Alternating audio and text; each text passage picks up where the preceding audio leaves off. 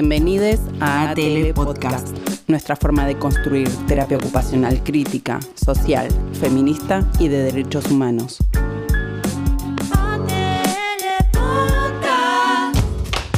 Esto es Entrevista, Entrevista de ATL Podcast. Conversamos con referentes sobre feminismo, interseccionalidad, salud pública, derechos humanos, perspectiva de géneros y diversidades. Temáticas que son fundamentales para la terapia ocupacional que queremos. Hacerse cargo del rol. Cargo del rol. Investigación, formación y perspectiva de género en terapia, ocupacional. Mi nombre es Carolina. Desde ATL entendemos que es fundamental poder pensar espacios de intercambio y de reflexión sobre diversos temas que atraviesan la profesión, así como formas de abordajes posibles. Por eso, en el episodio de hoy nos acompañan dos licenciadas en terapia ocupacional, quienes nos cuentan y reflexionan sobre sus tesis de grado. Hola, soy Florencia Bustos, coautora junto con María Sol Ferraro de la tesis Transversalidad de la Perspectiva de Género en el Plan de Estudios de la Carrera Licenciatura en Terapia Ocupacional de la Universidad Nacional de Mar del Plata. Somos Ayelen Burstin y Daniela Serri, licenciadas en Terapia Ocupacional por la UNSAM, y en el año 2018 comenzamos nuestra tesis de grado, cuyo tema es participación social desde la perspectiva de las personas trans adultas que residen en la Ciudad Autónoma de Buenos Aires durante los años 2018 y 2019.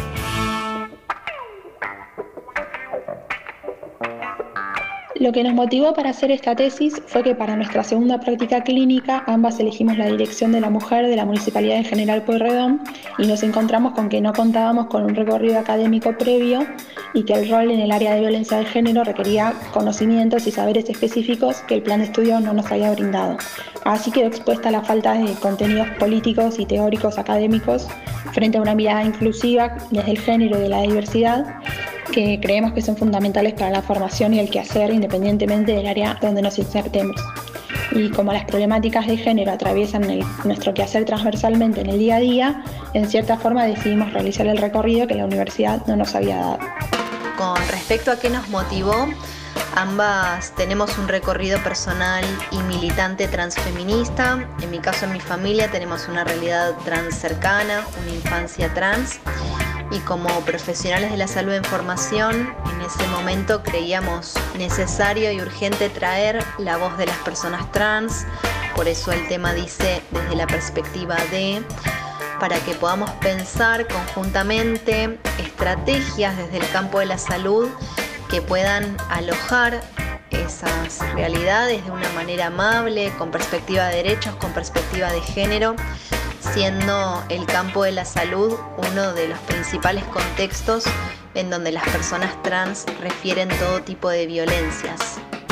En relación a la tesis de Florencia y María Sol, en su trabajo ustedes realizan una propuesta de repensar la salud.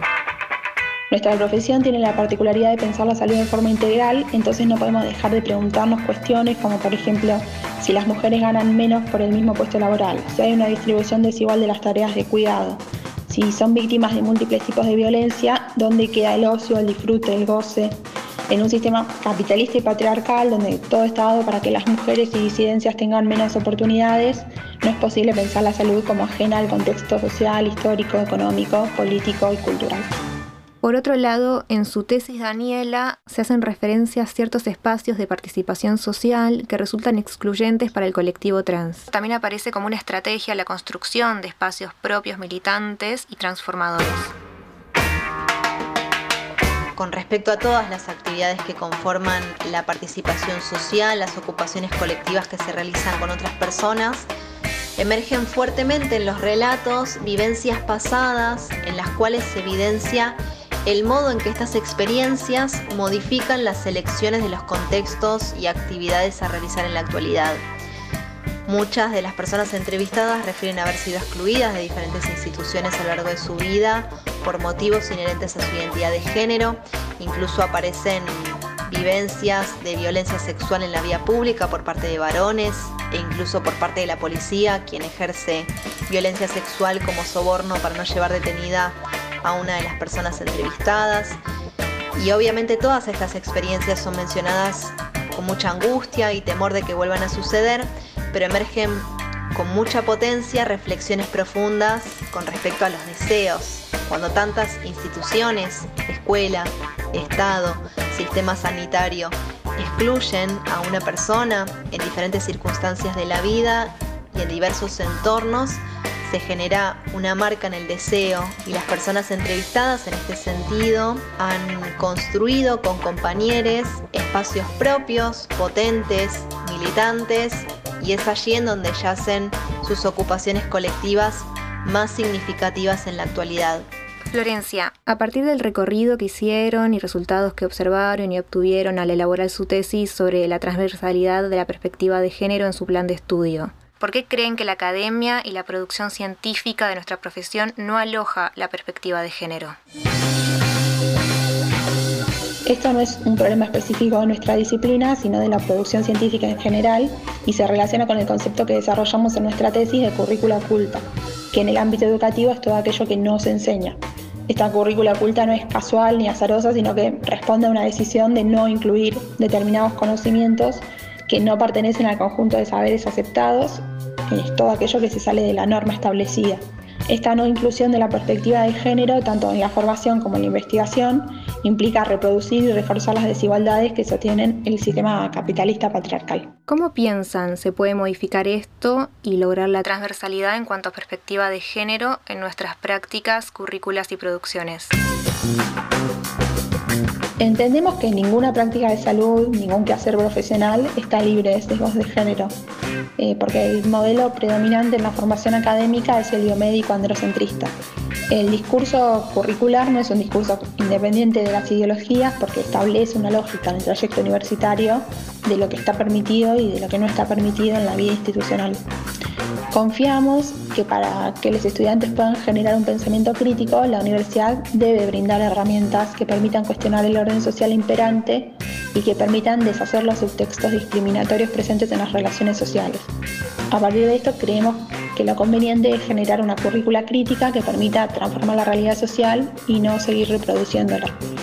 La transformación comienza o comenzaría con la incorporación de la transversalidad de la perspectiva de género, apuntando a transformar los mecanismos y los procesos que reproducen estructuralmente estas desigualdades.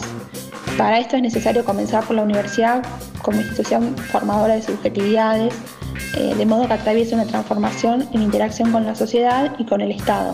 Hace falta crear un conocimiento que, tome la salud desde una perspectiva interseccional, que tenga en cuenta los condicionantes sociales, políticos y económicos que determinan la salud. Y para alcanzar una terapia ocupacional desde una perspectiva de género y un paradigma de derechos humanos, no es suficiente con la creación de un nuevo marco teórico. También es necesario realizar intervenciones a nivel político, social y realizar intervenciones en forma continua, tanto a mediano como a largo plazo. Y otro aspecto muy importante para nosotras es la democratización de los saberes, eh, la idea de que todos podemos generar conocimiento y la importancia de la libre circulación del mismo. Para finalizar, Daniela, ¿Piensan que la ley Micaela puede aportar a la transformación de ciertas lógicas biologicistas, discriminatorias y violentas que observaron en su trabajo? Y asimismo, ¿cómo lo piensan en relación a nuestra formación y ejercicio profesional? La ley Micaela aporta a la transformación de las lógicas biologicistas, en la cual también se encuentran inmersas nuestras propias biografías sexuales en términos de educación sexual integral.